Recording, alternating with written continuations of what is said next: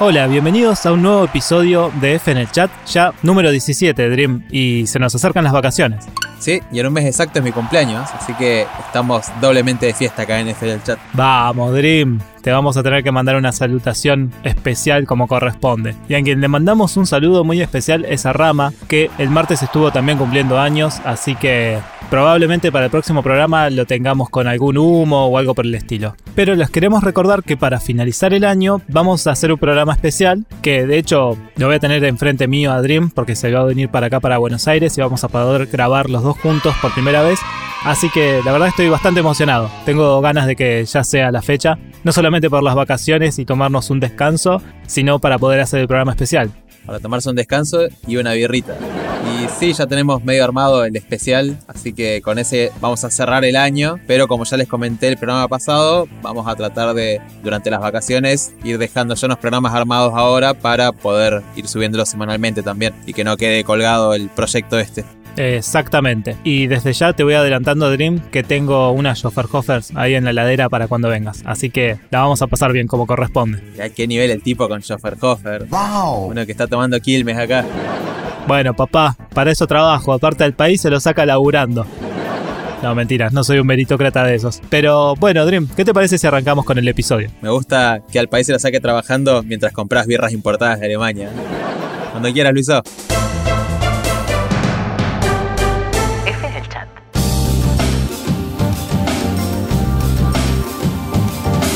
En las noticias de esta semana llegaron las rebajas de otoño. Norteños putos, para nosotros es primavera.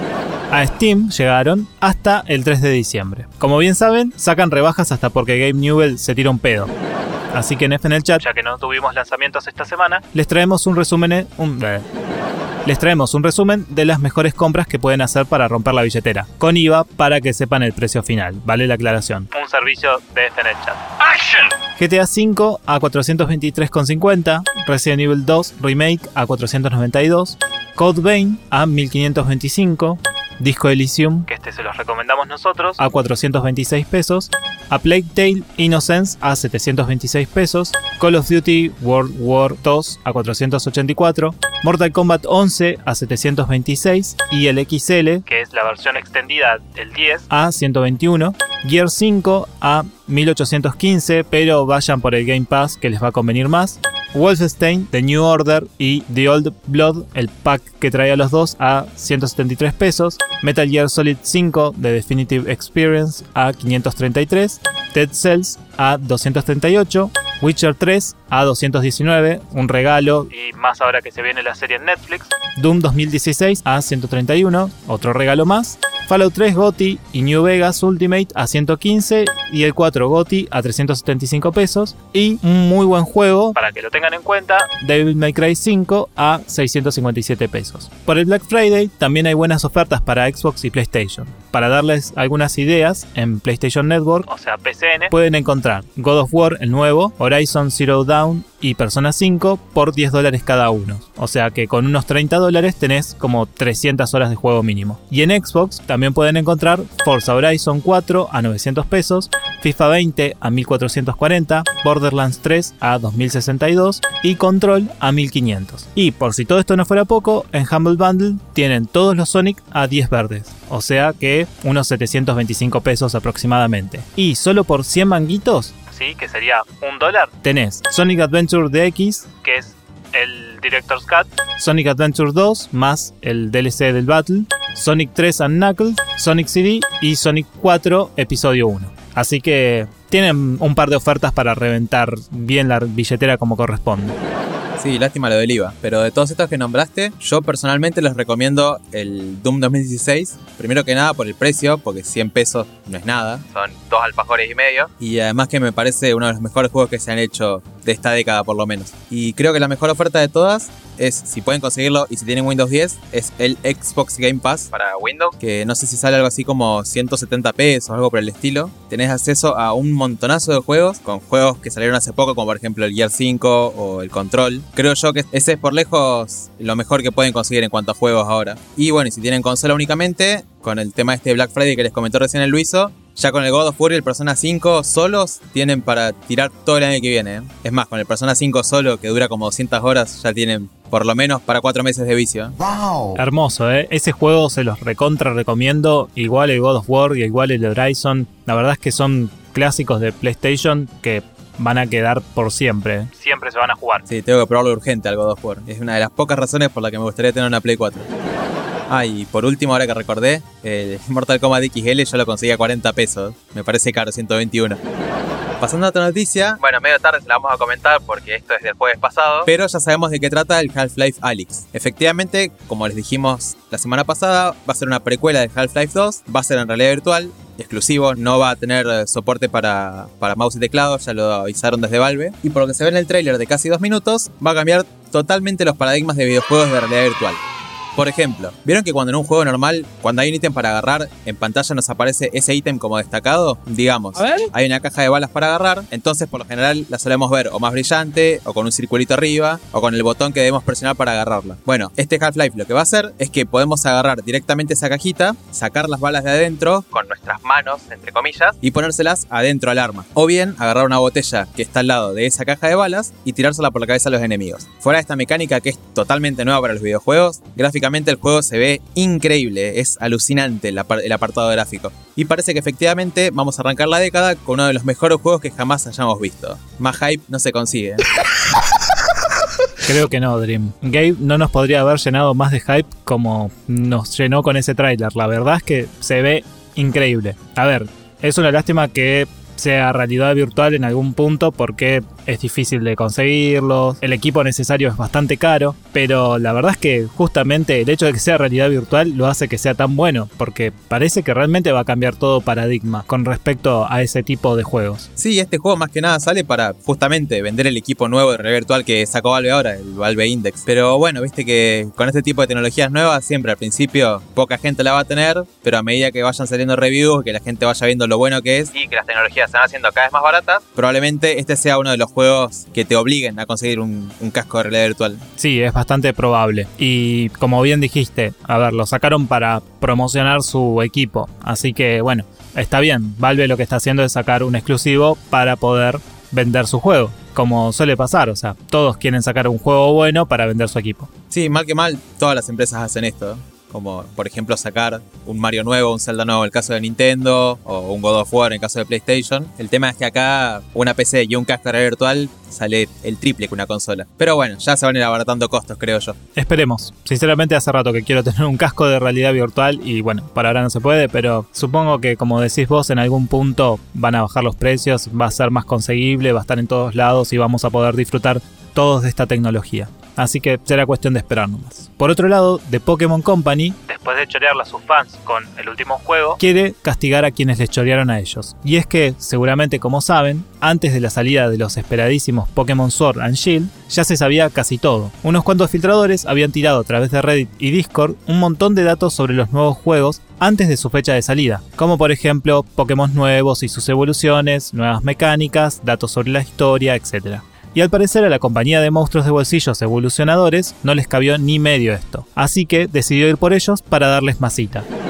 El tema está que la compañía solo tiene los nicks de los filtradores, entonces pidió al gobierno de Estados Unidos y a las empresas que les entreguen la data con los nombres postas de los chabones que filtraron esa información todo está en veremos porque en teoría todos esos datos no se pueden dar, pero dependerá de qué tan buenos bogas tengan y de qué tanta plata pongan para el regalito por los servicios prestados. El hombre que busco en realidad, guiño, es Don Soborno. Guiño, guiño.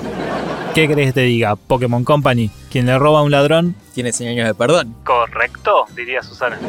Son unos chotos. ¿eh? Es de cuarta esto de andar persiguiendo usuarios. Además, ¿qué tanto les afecta, gente? Si es, pero por afán, el juego más vendido del año del Pokémon. No sé si en la primera semana, ni siquiera, en el primer fin de semana vendió algo así como 7 millones de, copias. Una locura. Y seguramente ahora que se viene Navidad, que los pibitos piden una consola en la cartita para Papá Noel, todo el mundo va a ir a salir a comprar una Switch con el Pokémon. Va a ser pero por lejos en los juegos más vendidos, no solo del año, de la historia seguramente este. Y que hagan esto me parece totalmente de cuarta. Además, ¿quién carajo juega el Pokémon por la historia? Llegado el caso, por los bichitos. Son todos iguales, ¿eh? Déjense de joder. Vendan juego y empiecen a hacer las cosas bien de una vez. Que esto de la persecuta no favorece a nadie. ¿eh? Sí, de hecho, a ver, los jugadores hardcore de Pokémon lo juegan por la parte competitiva del juego. Y al parecer no le dieron importancia a eso. O sea, no le dieron importancia a eso, no le dieron importancia al, al postgame, que es cuando lo ganás. O sea que hicieron cualquier cosa. Y encima se quejan con esto después de haber sido, como bien dijiste, el juego más vendido de, de la semana, del mes y seguramente de todos los Pokémon porque va a seguir vendiendo. Eh, la verdad es que es inentendible, pero bueno. Sí, en Game Freak últimamente no están tomando buenas decisiones. Así que espero que después de todo este caos todas estas huevadas, le financien mínimo un juego a Toby Fox. Es lo mínimo que espero de ellos. Y para cerrar el bloque de noticias, y hablando de ladrones, este día sigue trayendo problemas a sus usuarios y son bastante jodidos, porque varios usuarios de Reddit y Twitter denunciaron que sus Chromecast Ultra, el dispositivo de Google que usa Stadia para los televisores, se calentaron, se apagaron, se reiniciaron y hasta se quemaron. Sí, como escucharon. Se quemaron por usar el propio servicio de Google. Encima, la compañía salió a responder que es normal que se caliente el dispositivo, dándole un uso normal. Literalmente dijeron, mirando videos de gatitos en YouTube, el dispositivo se calienta, es un funcionamiento esperado, y que por eso también es normal que se caliente con la app de Stadia. Por lo cual desmintieron todo y hasta tuvieron el tupé de echarte la culpa a vos. Si Stadia te anda con latencia, es porque, según Google, ellos transmiten en 4K y punto. Si te anda mal, es porque tu conexión es una cagada. Cosa que es mentira, porque Banshee, los creadores de Destiny 2, dijeron que su juego no corre naturalmente a 4K, sino que está escalado desde 1080p. O sea que Google nos mintió de entrada al pedo, diciéndonos que iba a correr en 4K nativo y todas esas pavadas. Y encima, Bungie también dijo que Destiny 2 en Stadia usa las configuraciones gráficas en medio. O sea, no usa las configuraciones en ultra o opciones gráficas altas o anti-aliasing y todas esas cosas de PC gamer, sino que no solo está escalado, sino que encima se ve feo porque ellos decidieron que se vea así. O sea que Google se lavó las manos de todas las maneras posibles. De esta manera, no van a arreglar nada por ahora y encima todos los usuarios que apoyaron su proyecto desde el primer momento se tienen que comer que Google los bardee. Son de cuarta y como ya les avisamos acá en F en el chat, Stadia va a desaparecer en el corto plazo como pasó con todos los demás proyectos de Google. La verdad es que los de Google no tienen cara, ¿eh?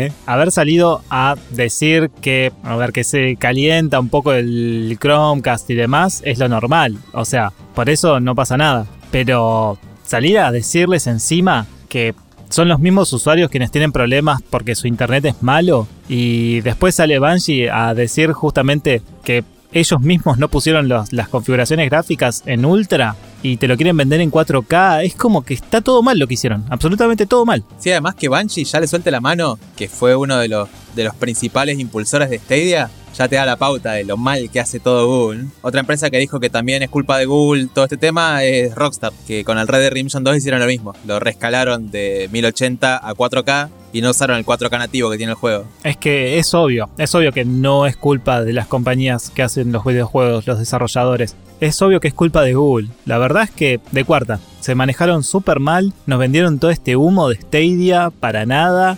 Una porquería, encima nos hicieron comprar, bueno, a mí no, pero a quienes les haya gustado el tema, el Chromecast Ultra para poder usarlo en la tele y se les quemó, es una porquería, todo está mal hecho, así que la verdad es que me encantaría que Stadia se vaya bien a la mierda y deje de existir esta porquería porque la verdad es que hicieron todo mal, no se merecen ningún tipo de plata de ningún fan ni nada. Tal cual. Y si hay una empresa que al parecer sí va a hacer bien esto del streaming, es Microsoft. La gente sigue diciendo que el proyecto xCloud anda muy bien. Y si bien no soy fan en absoluto del streaming de videojuegos, como Stadia o xCloud, yo creo que al que le interese vaya directamente por ese y se deje de hinchar con todas las cagas estas de Google. Sí, opino igual, Dream. Así que esperen a que salga el Project xCloud de Microsoft y ni le den pelota a Stadia. Dejen de mirar reviews, dejen de pensar cuánto se van a gastar, de si se compran el joystick o no. Ya está, déjenlo ahí o el Chromecast Ultra.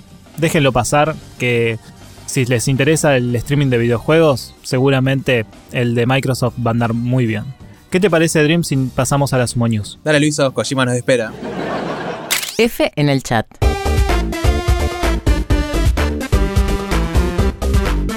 Y esta semana, y por supuesto otra vez, arrancamos de nuevo los humos con Kojima, como no podía ser de otra manera. Porque el chino dijo que quiere hacer el juego de terror más terrorífico de la historia. Después del fracaso de Silent Hills y PT y todo eso que ya conocen, el chino salió a tirar en un tweet que quiere hacer que su próximo juego sea uno de terror. Pero no cualquier juego de terror, sino el más mejor de todos. Lo que dice el tweet es, literal de Kojima, para hacer el juego de terror más terrorífico de todos, estoy mirando películas para despertar el horror en mi alma. The Eye es la película tailandesa que alquilé cuando estaba haciendo PT, pero es tan horrible que no la pude terminar de ver. Hasta la caja es tan horrorosa que solo alquilé el disco. ¿Seré ahora capaz de terminarla? Mmm, el chino tiró humo hasta en la película. La verdad es que por mi parte vi el tráiler y no es nada del otro mundo. Pero teniendo en cuenta lo bueno que fue PT, no podemos esperar a que llegue el nuevo juego de Kojima, por supuesto. Aunque sabemos que al chino le gusta más el humo que respirar, así que no esperemos nada por ahora. Cuando no Kojima vendiendo humo. Igual, te corrijo, Luiso, The es un peliculón. La tailandesa, porque la yankee es muy mala. Ah, bueno, bueno, es bueno saberlo. Yo solamente vi el tráiler y no me llamó la atención, pero puede que la película sea buenísima, obvio. Me encanta que lo hayas aclarado. No, no, gran película The De nuevo, la tailandesa, la original, del 2002. Perfecto. Sello aprobado de Dream. Pero qué caradura que es Kojima. Mirá que no va a poder terminar de ver la película. Tampoco es la gran cosa. ¿eh? Como, está muy bien, sí, pero no es para, para no verla y asustarte tanto que no la vas a terminar de ver. Pregunta. Sí. ¿Abusa de los jumpscares? No, no, en absoluto. Eso de los jumpscares, descáselos a las películas yankee. Porque por lo general el horror asiático no, no suele tener muchos jumpscares. Y por lo que estuve leyendo de esto, parece que ya está en producción el juego este de terror de Kojima. O en preproducción al menos. Así que hype, muchachos. Por fin Kojima va a terminar el, el, PT, Silent Hills, con otro nombre, pero parece que va a salir por fin. Sí, aparte lo llamativo fue que en el tweet habló de PT, o sea, hasta ahora nunca se había pronunciado al respecto. Y él solito salió, nadie le preguntó nada ni nada, o sea que se quedó con las ganas el chino. Y es que se habló tanto de ese juego y se veía tan lindo el trailer ese. Así que por fin y de una vez se va a sacar las ganas. Ojalá que pueda conseguir de vuelta a Guillermo del Toro y a Junji Ito y a todos esos capos que había podido conseguir y que se arme, como él dice, el mejor juego de terror de la historia. La verdad que a su estudio talento no le falta. Sí, solamente falta que le den el GOTY en los Games Awards este año y ya está sigamos dorándole la píldora un ratito más a Kojima, que nos va a sacar un muy buen juego de terror, seguro. Ya lo tiene ganado Luiso. Si con lo que el conductor ese se cansa de, admirarlo a Kojima. ¿Cómo le gusta chuparle la pi al Chef Kigley ese, eh? Posta. Bueno, y pasando a otro humo, un filtrador full time ahora nos dice que se viene un remake y un relanzamiento en Switch. Según Licky Pandy, otro ladri de estos filtradores, dijo en un tweet que Nintendo va a sacar el esperadísimo, desde la pasada de 3, Metroid Prime HD Collection para Switch, que viene de la mano con el futuro Prime 4, que... ¡Qué Kojima! ¿Qué Kojima sabrá cuándo lo van a sacar? Pero por otra parte, la granada de humo que metió este chabón es que la gran N piensa sacar un remake del queridísimo Super Metroid. ¿Y qué cantidad de humo lo hizo? ¿Podés seguir, Dream? Sí, sí, ahí va. Y todo esto lo cerramos diciendo que pueden haber novedades en el próximo Game Awards, que se celebrará el jueves 12 de diciembre, como les comentamos acá la semana pasada. Pero para que se queden tranquilos, un usuario de Reddit hizo un conteo de todos los humos que tiró este chabón y al parecer solo pegó una fecha de un Nintendo Direct. Así que cuanto menos este chabón es una mentira. Por las dudas, les decimos que no esperen nada de nada porque este tipo es Caruso Lombardi 2.0. Además lo hizo, creo que es desde el día 2 que será la Switch, que la gente dice que va a salir el Metro de Prime Trilogy HD Terminator eh, Genesis. Así que una más, una menos, ya ni me afecta. ¿Qué le hace un humo más a Caruso Lombardi? Es así de simple, sí. Posta que no va a pasar absolutamente nada. Y cuando menos lo esperemos, van a sacar el, HD Collection del Metroid Prime. Es así de simple. Pero mientras tanto, bueno, por ahí a mí me subió un poco el Skype con el tema del Super Metroid. Aunque seguramente por ahora no pase nada. Veremos. Será cuestión de esperar. No sé, al Super Metroid ni me lo toquen. Ese juego es un 10 así como está. No le hace falta ningún remake ni remaster. Si quieren, agárrenlo y cobren los 60 dólares, pero déjenmelo tal cual está. Porque es perfecto ese juego. Sí, obvio. Tiene que ser perfecto porque el original es perfecto. O sea, ya si lo toquetean mucho, va a ser malo. Igual, por lo general, Nintendo se la juega y hace buenos remakes. Por otro lado, y en un humo que recién lo sacamos del horno, se estaba quemando, Varias fuentes aseguran que Capcom se encuentra desarrollando Resident Evil 3 Remake y lo lanzará el año que viene. En principio para la actual generación de consolas. Lo pudieron hacer relativamente rápido porque como sabemos, Resident Evil 2 y 3 comparten varios escenarios, como la comisaría por ejemplo, y tanto el juego original como estos dos remakes están hechos con el mismo motor gráfico. Por lo tanto, como ya se venía anticipando hace rato, efectivamente van a completar la trilogía original remasterizada. Y la verdad es que es lo único que realmente hizo muy bien Capcom en los últimos años, así que esperamos que sí o sí salga el Resident Evil 3 remake porque lo estamos esperando hace un montón y reivindicaría a la compañía después de un par de cagaditas que se mandó últimamente. Sí, Capcom medio que venía trastabillando porque sacó el Resident Evil 2 Remake y nos saca el Devil May Cry 1 a 60 dólares en Switch. Saca el Devil May Cry 5, nos saca el Devil May Cry 2 a 60 dólares. Con la cagada que es ese juego.